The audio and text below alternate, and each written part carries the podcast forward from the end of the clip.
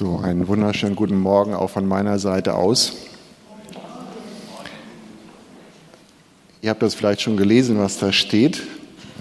Der Titel, die Idee dazu, die kam mir auf einer Heimreise von Urlaub. Das war vor zwei Wochen.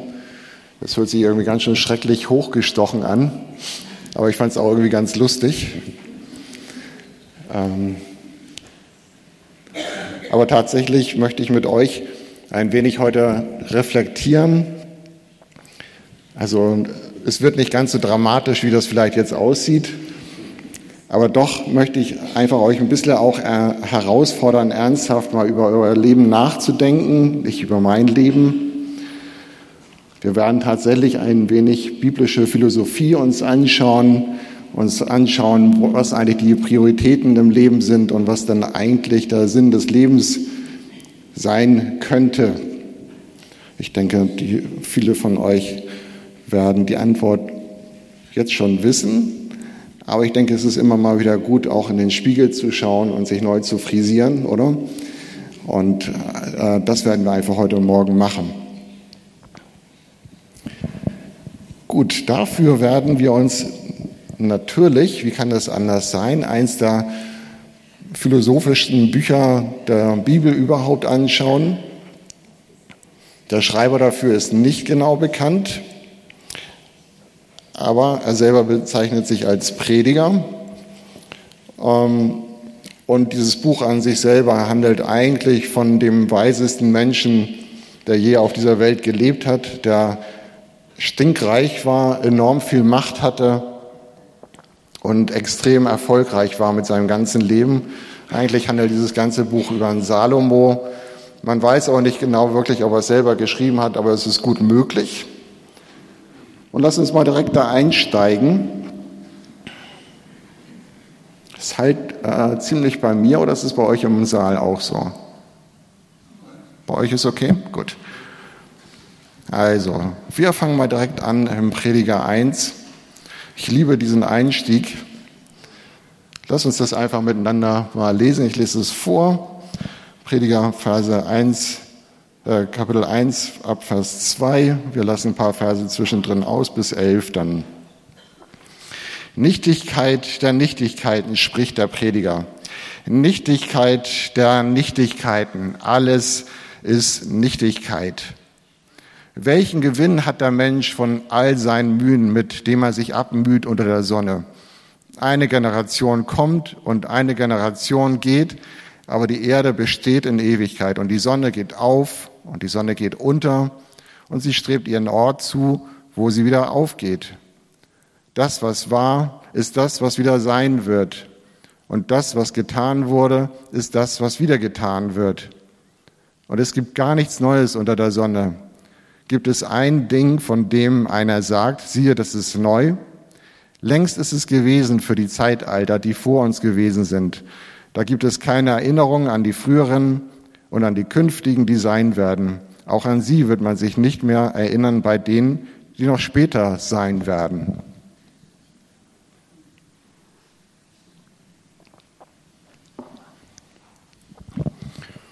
Wow harter Tobak, oder? Alles ist irgendwie nix. Niemand wird sich mehr an mich erinnern. Okay, das muss man erstmal verdauen, das Ganze. Vor allem, wo wir doch eigentlich jeder von sich selber denkt, er ist so ein bisschen der Käse der Welt. Okay, aber mal ehrlich, ähm, wenn ich jetzt von mir ausgehen würde und denken würde, ich wäre plötzlich nicht mehr da, ich würde sterben, das würden meine Verwandten und meine Bekannten, würde das schon betreffen und da wäre Trauer da, aber die Welt wird sich doch weiter drehen, oder? Die Geschichte in Deutschland wird sich dadurch jetzt nicht so schrecklich verändern. Und die Welt die würde, das, die würde noch nicht mal großartig was davon merken. Oder wer wird sich an mich, Nils, in 100 Jahren noch erinnern? Mal ganz ehrlich. Oder in 1000 Jahren. Hey, wir können auch berühmte Persönlichkeiten von heute nehmen. Lass uns die Merkel nehmen. In 100 Jahren, wer redet denn noch über die? Ja, in irgendeinem Geschichtsbuch, wenn sie Glück hat, steht sie noch drin. Ja, spannend. Und wir denken, dass ohne uns die Welt aufhören würde, sich zu drehen. Wisst ihr, als ich, äh, ich weiß nicht mehr genau, wann das war, wann waren wir in Rom? Vor zwei Jahren? Drei Jahren? Da waren wir in Rom, haben uns das angeschaut und dann sind wir wieder rausgefahren und da waren dann so, so Wohnblocks. Ich fand die schrecklich gruselig. Das war so richtig äh, Wohnblocks, also so Blocks, Blocks, wo du denkst, ey, wenn du da drin wohnst, dann bist du doch nur noch eine Nummer. Ich habe euch hier mal ein paar Bilder mitgebracht. Eine kleine Abfolge von vier Fotos. Okay, wo ist da bitte noch der Einzelne? Wo ist da der Einzelne? Wo ist er hier?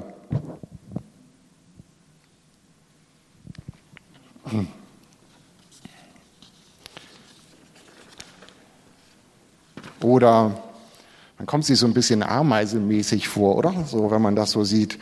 Noch gravierender wird das dann, wenn man sich das dann anschaut. Ey, das sind alles Sonnen, die wir da sehen. Das sind ja noch nicht mal Erdkugeln oder sowas. Ey, wo ist denn da bitte die Erde? Also wenn, wenn wir hier in Deutschland 83 Millionen Menschen haben, wie wichtig bin ich dann, wenn wir auf der Welt im Moment 7,67 Milliarden Menschen haben? Ähm, wo stecke ich denn da, da drin, in dieser Masse von Menschen? Fühlt sich nicht gut an, oder? Mag man nicht hören. Und das Blöde ist, die Bibel legt dann noch einen oben drauf. Im 1. Petrus 1, Vers 24, da steht, denn alle Menschen sind wie Gras und ihre Schönheit wie die Blumen auf der Wiese. Das Gras ist vertrocknet und die Blumen verwelken. Okay. ich bin ein Blümchen auf der Wiese. Hey, super. Oder an einer anderen Stelle sagt die Bibel auch, dass man ist wie äh, der Morgennebel, den die Sonne vertreibt. Hey, cool. Auch der Prediger sagt dazu, alle müssen äh, sterben. Es gibt keine bleibende Erinnerung an den Menschen, egal ob er jetzt nur weise oder ein Tor ist, reich oder arm, völlig wurscht. Okay. Seid ihr ein bisschen gespannt, wie es weitergeht? äh, also die große Frage des Lebens ist ja, wenn ich also so schrecklich vergänglich und so in der Masse der Menschen untergehe, worum geht es dann eigentlich in meinem Leben? Und was hat eigentlich in meinem Leben eine echte Priorität? Also, wenn ich schrecklich unwichtig bin, dann könnte ich es ja richtig krachen lassen, oder? Wäre eine Alternative alles wurscht? Oder sollte ich mich lieber auf Macht konzentrieren, dass ich so viel Macht ausschöpfe, wie es nur irgendwie geht in meinem Leben, damit ich hier wieder King leben kann? Sollte ich mir Wissen aneignen und Weisheit, dass ich wirklich der Checker bin und alle anderen von meinem Verstand hier irgendwo in die Tasche stopfen kann? Soll ich mir, soll ich Spaß und Freude haben? Alkohol, Drogen, alles Alternativen, Lebensstil halt. Oder sollte ich, Stile, oder sollte ich einen auf dumm machen und auf faul? Aussteiger auf irgendeiner Insel, habe ich, haben wir mal vor einer Weile so einen Film gesehen, da fässt man sich schon ein bisschen an den Kopf. Aber es geht, ist auch eine Alternative, kann man machen. Man kann auch hyperkreativ werden und produktiv und gucken, dass man Reichtum ansammelt und Besitz oder einfach sich um sexuelle Befriedigung dreht in seinem ganzen Leben. Alles ist möglich. Sind das die Prioritäten im Leben?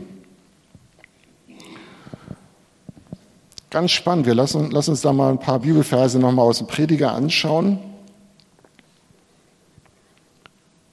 Weil der Prediger hat all diese Sachen, die ich jetzt gerade aufgezählt habe, die hat er gehabt. Die, waren, die hat er in der Hand gehabt, die waren ihm für ihn möglich. Und er schreibt dazu, Prediger 1, Verse 12 bis 13 und dann Kapitel 2, 1 bis 11. Ich, der Prediger, war König über Israel und lebte in Jerusalem. Ich nahm mir vor, mit Weisheit alles zu erforschen und zu erkunden, was auch unter dem Himmel geschieht. Das ist eine leidige Plage. Hm, okay. Gott hat es den Menschen aufgegeben, sich damit abzumühen.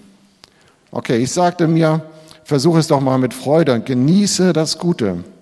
Doch ich sah, auch das ist nichtig. Zum Lachen sagte ich, Irrsinn und zur Freude, was bringt sie schon? Ich beschloss, meinen Körper mit Wein zu traktieren. Ich liebe das Wort traktieren an dieser Stelle.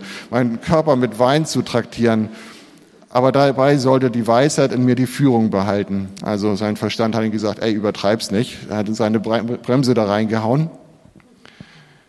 Ich wollte auch noch die Dummheit, ich wollte auch nach der Dummheit greifen, um herauszufinden, was die Menschen unter den Himmeln tun sollten, was gut für sie ist, solange sie leben. Ich vollbrachte große Dinge. Ich baute mir Häuser, ich pflanzte mir Weinberge, ich legte mir Gärten und Parks an und pflanzte alle möglichen Obstbäume hinein und legte mir Teiche an, um den aufsprießenden Wald zu bewässern. Mann, der hat echt Sachen gemacht. Ich kaufte Sklaven und Sklaven, obwohl ich schon hausgeborene Sklaven hatte. Außerdem besaß ich mehr Rinder, Schafe und Ziegen als alle, die vor mir in Jerusalem waren. Darüber hinaus stapelte ich Silber und Gold, die Schätze vieler Könige und Länder. Dagobert Duck, der hat im Gold gebadet, Salomo anscheinend auch. Ich hielt mir Sänger und Sängerinnen und die Lust der Männer, Frauen über Frauen. Die meisten von euch werden das sicherlich wissen. Salomo hatte 300 Hauptfrauen und 700 Nebenfrauen. Ich wurde mächtiger und reicher als alle, die vor mir in Jerusalem waren. Auch meine Weisheit blieb mir erhalten. Ich gönnte mir alles, was meine Augen begehrten. Ich musste mir keine einzige Freude versagen. Und so war ich glücklich nach all meiner Mühe. Ja, soweit hatte ich es mit meinen Mühen gebracht, doch als ich mich mir alles ansah, was ich getan und erreicht hatte und die Mühe bedachte, die ich mir dafür aufwenden musste, da war das alles nichtig und ein Haschen nach Wind. Es gibt in dieser Welt keinen bleibenden Gewinn. Ups. Ey, finde ich spannend, oder? Ähm, man kann ja immer so sich Vorbilder im Leben suchen und manches Mal denkt man irgendwelche Idole hier oder Reiche da oder was weiß ich. So möchte ich auch mal werden. Der Salomo hat wirklich die komplette Palette durchprobiert. Und er sagt, äh, alles nichtig. Also was um alles in der Welt hat Priorität im Leben?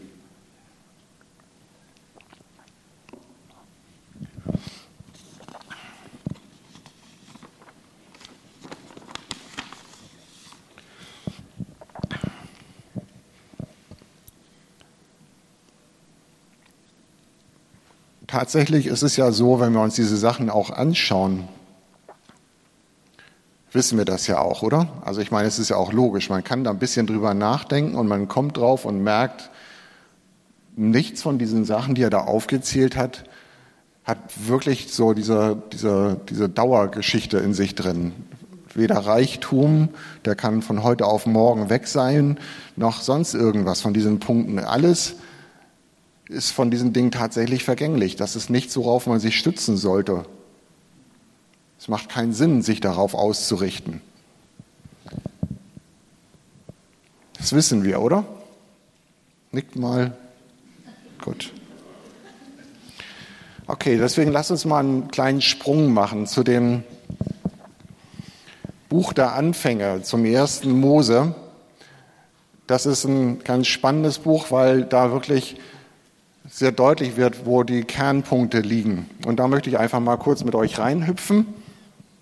Zum 1. Mose 1, Vers 26 bis 28.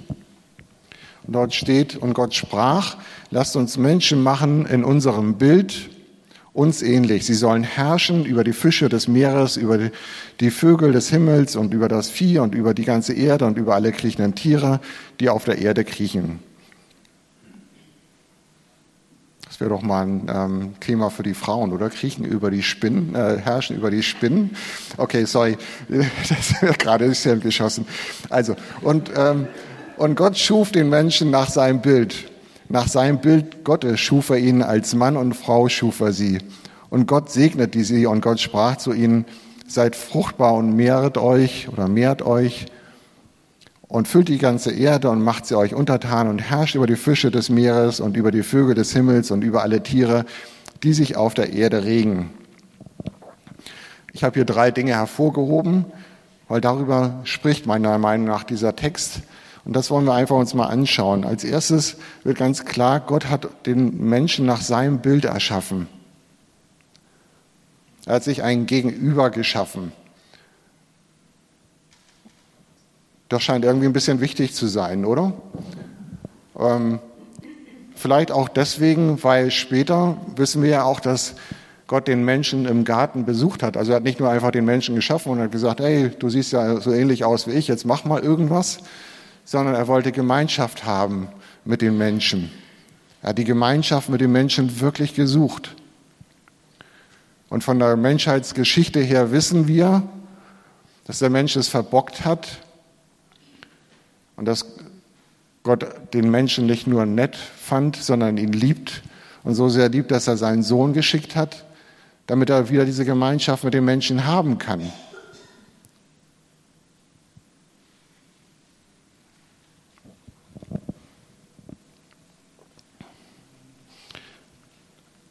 Wir sehen ja also offensichtlich eine Sache, die irgendwie gewissermaßen zentral sein sollte. Und wir sehen hier das Thema Mann und Frau. Gott hat den Menschen fürs Zusammenleben geschaffen. Und ich will jetzt gar nicht darauf eingehen, auf Ehe und Mann und Frau und was weiß ich was für Themen, sondern im nächsten Kapitel, da sagt Gott, ey, das ist nicht gut, dass der Mensch alleine ist. Und dann bringt er alle Tiere zu denen und der Adam gibt den ganzen Tieren einen Namen und irgendwie reicht es aber nicht. Da hat das Gegenüber gefehlt, ein weiterer Mensch. Und Gott schafft Eva und plötzlich sagt er, hey, da ist wirklich Gemeinschaft da, da ist jemand, Fleisch von meinem Fleisch, sagt der Adam. Der Mensch ist für die Gemeinschaft gemacht. Geht jetzt in erster Linie gar nicht um Männlein und Weiblein, sondern es geht um, dass der Mensch andere Menschen braucht. Der Mensch ist nicht fürs Alleinsein da. Das ist wichtig. Das ist das, was ganz am Anfang in der Bibel ganz massiv rüberkommt. Und in diesem Text hier steht natürlich auch, dass wir herrschen sollen als Menschen über die Natur. Ähm, das will ich nur mal kurz als Randnotiz da bemerken, sozusagen herrschen. Ey, ist ja eigentlich klar, oder? Herrschen heißt nicht dominieren von oben runter und äh, ausnutzen und so weiter. Herrschen heißt göttliches Herrschen in dem Sinne, wie, wie Gott es einfach macht mit uns Menschen, mit der Welt, mit dem Universum. Das ist ein positives sich darum kümmern, Verantwortung übernehmen. Das heißt es hier an dieser Stelle. Ja. Also nicht Willkür oder Ausnutzung. Also das Buch der Anfänge, 1. Mose sagt ganz klar, es geht um die Beziehung im Leben, um die Beziehung zu Gott. Darum geht es. Das ist wichtig. Dafür wurde der Mensch geschaffen. Und er wurde geschaffen nicht als einzelnes Wesen, sondern in Beziehung zu anderen Menschen. Das ist wichtig. Und genauso gut wichtig ist, dass wir uns in unserem Dasein um die Natur kümmern. Okay, lass uns einen Schritt weitergehen. Was ist also dann der Sinn des Lebens? Ganz spannend. Im Neuen Testament, da kam da mal ein Intellektueller zu Jesus und hat ihn dann gefragt, worauf kommt es eigentlich im Leben an? Er hat das ein bisschen anders formuliert. Was ist denn das größte Gebot? Das steht in Matthäus 22, Verse 37 bis 40. Du sollst den Herrn, dein Gott, lieben mit deinem ganzen Herzen und mit deiner ganzen Seele und mit deinem ganzen Verstand. Dies ist das größte und erste Gebot. Das zweite aber ist ihm gleich, du sollst deinen Nächsten lieben wie dich selbst. An diesen zwei Geboten hängt das ganze Gesetz und die Propheten. Daran hängt das ganze Gesetz und die Propheten.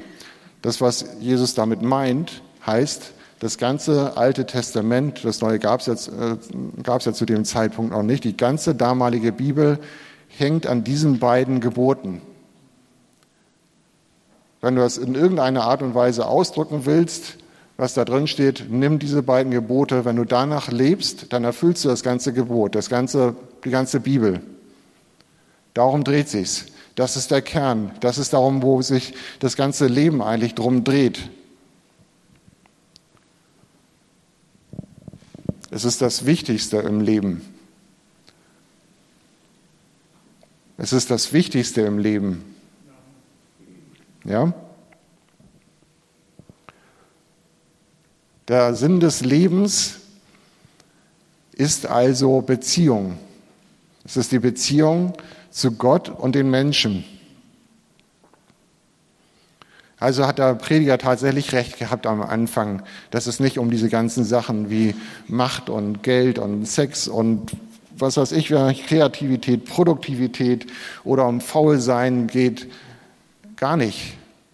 Die Sachen sind es nicht, sondern es geht um das Miteinander. Witzig ist, dass der Prediger immer wieder auch betont, dass diese Dinge gar nicht mal so schlecht sind. Einige davon jedenfalls. Er meint, es ist gut, wenn man ein bisschen Geld hat, dann hat man ein bisschen weniger Sorgen im Leben.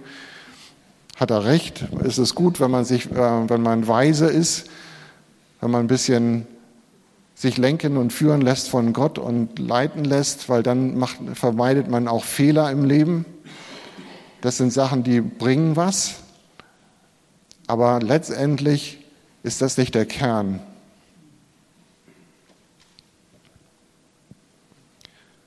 Und er sagt ja auch, der Prediger, alles ist irgendwie nichtig und wertlos und vergeht. Er sagt aber auch etwas, dass das, was Gott schafft, sagt er, das wird ewig. Und ich will euch mal was sagen, diese Beziehung zu den Menschen und die Beziehung zu Gott, das ist etwas, was ewig wird. Da werden Werte geschaffen, die nicht einfach vergehen. Spannend, oder? Deswegen sind diese Sachen auch so extrem wichtig.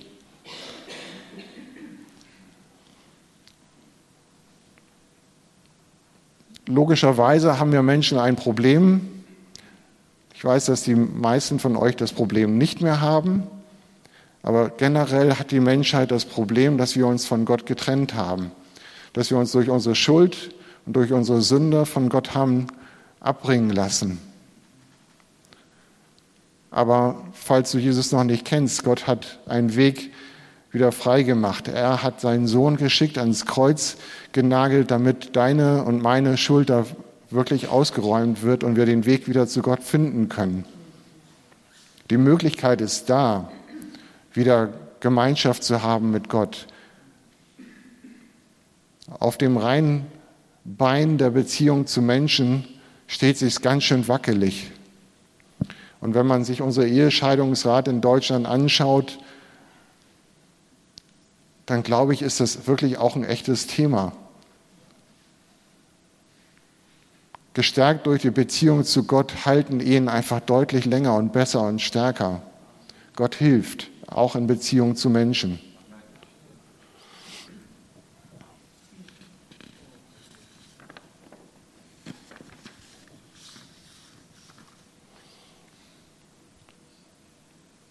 Und tatsächlich ist es so, wenn wir den Weg mit Jesus gehen, wenn wir uns öffnen für diese Liebesbeziehung zu Gott, dann hat das Konsequenzen für dein Leben.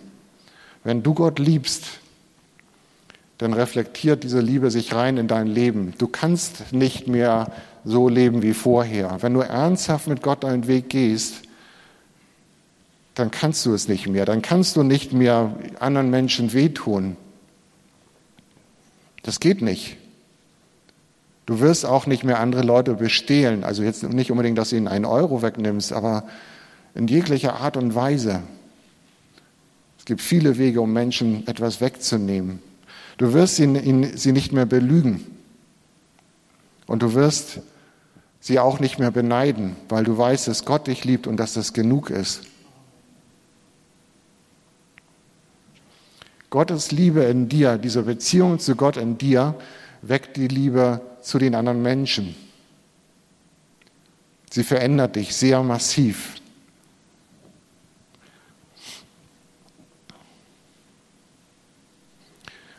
Und damit schaffst du ewige Werte.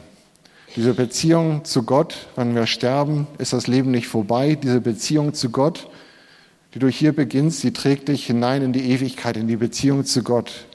Und die Werte, die du schaffst, weil du Gottes Liebe durch dich wirken lässt zu anderen Menschen, die verändert die Menschen um dich herum. Ist das so? Es ist so, oder? Und was ist das Gegenteil, wenn du es nicht machst? Du veränderst die Leute nicht positiv. Und die Bibel sagt, dass wir ein Licht sein sollen, dass wir Salz sein sollen. Und das ist unser Job. Das ist das, was wir tun sollen auf dieser Welt. Licht und Salz sein, Liebe weitergeben an die Menschen dann schaffen wir ewige Werte. Sei es jetzt nur in deiner Familie, dass du deine Kinder in diese Richtung prägst, dass du mit deinen, deinen Ehepartner stärkst in der Beziehung zu Gott, sei es, dass du deine Freunde stärkst, dein Umfeld hinweist auf Jesus oder einfach Leben bringst in deiner Umgebung, indem die Menschen um dich herum sehen, dass du Leben hast, dass du Gott kennst, dass du echte Liebe in dir drin hast. Merkt ihr was? Da sind wirklich echte, ewige Werte drin.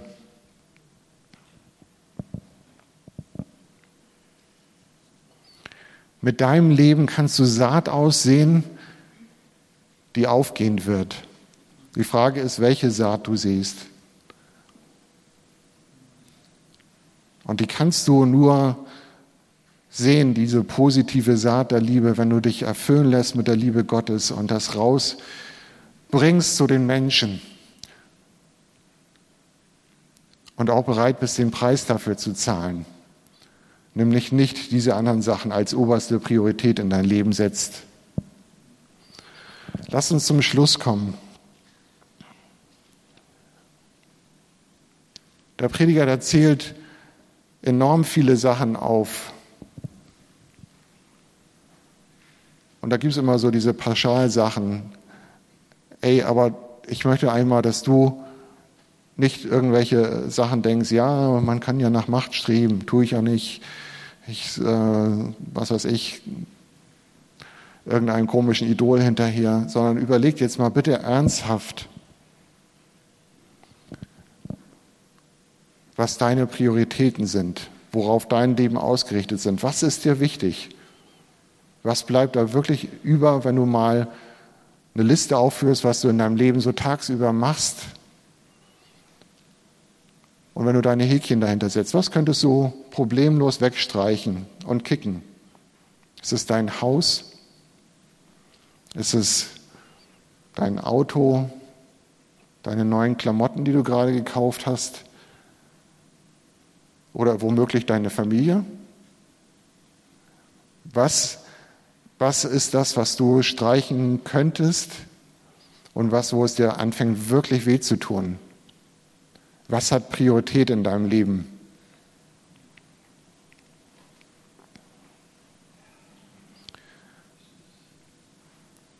Was hat Priorität in deinem Leben? Es ist eigentlich nur eins.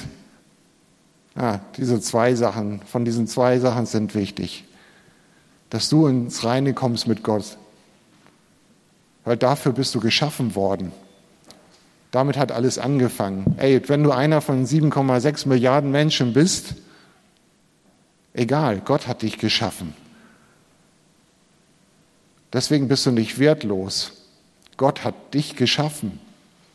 Und er ruft dich in diese Beziehung mit ihm, weil du wertvoll bist. Und nein, du wirst nicht ewig leben hier auf dieser Welt. Und nein, die Leute werden sich in 100 Jahren vielleicht nicht an dich erinnern. Das heißt aber nicht, dass du wertlos bist. Du hast Menschen um dich herum, denen du etwas geben kannst.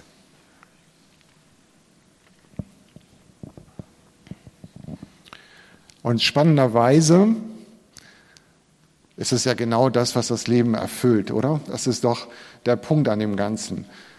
Wenn du in dieser Beziehung mit Gott lebst und wenn du aus dieser Liebe heraus lebst zu Gott, das gibt nichts Schöneres als das. Du merkst, wie dein Leben plötzlich wirklich sinnvoll wird, einen Sinn bekommt. Deswegen sagt ja auch Jesus, wenn ihr schenkt, das ist besser als nehmen. Weil Liebe genau das macht. Und es bereichert uns, genau die Prioritäten auf diese Sachen zu legen.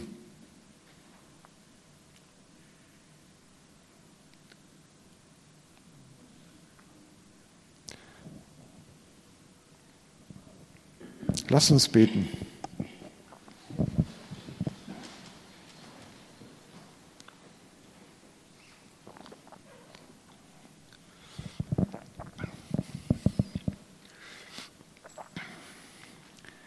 Jesus, es gibt so viele Dinge im Leben, wo man sich hin ableiten und ablenken lassen kann.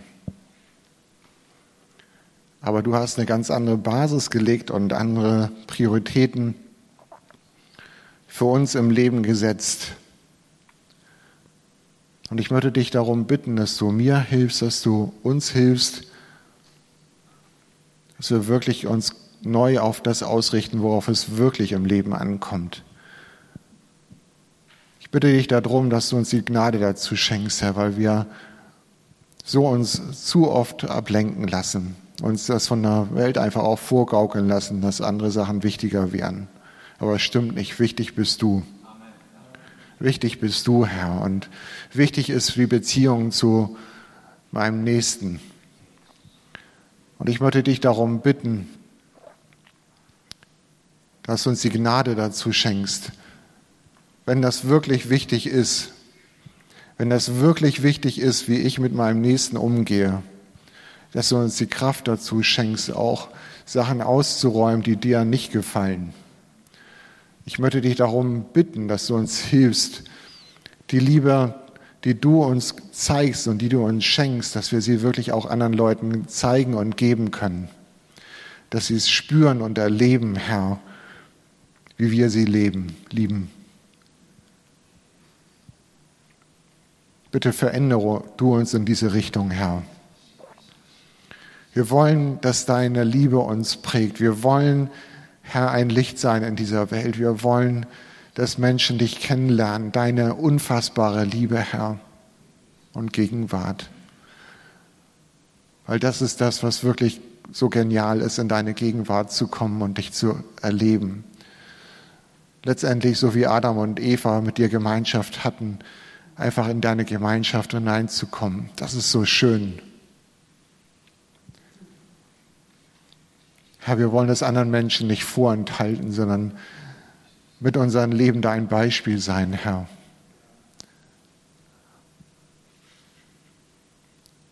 Schenke du uns die Gnade dazu. Amen.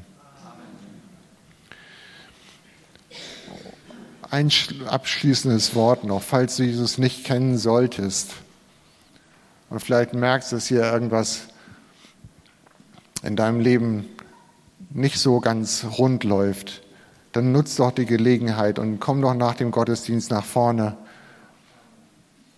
Red mit uns. Wir werden einfach das Gebet mit dir suchen und so den Weg zu Jesus zeigen.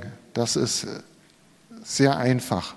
Gott hat es durch seinen Tod am Kreuz wirklich einfach gemacht. Wir können ihm begegnen und er sehnt sich nach dir, nach der Gemeinschaft mit dir. Amen.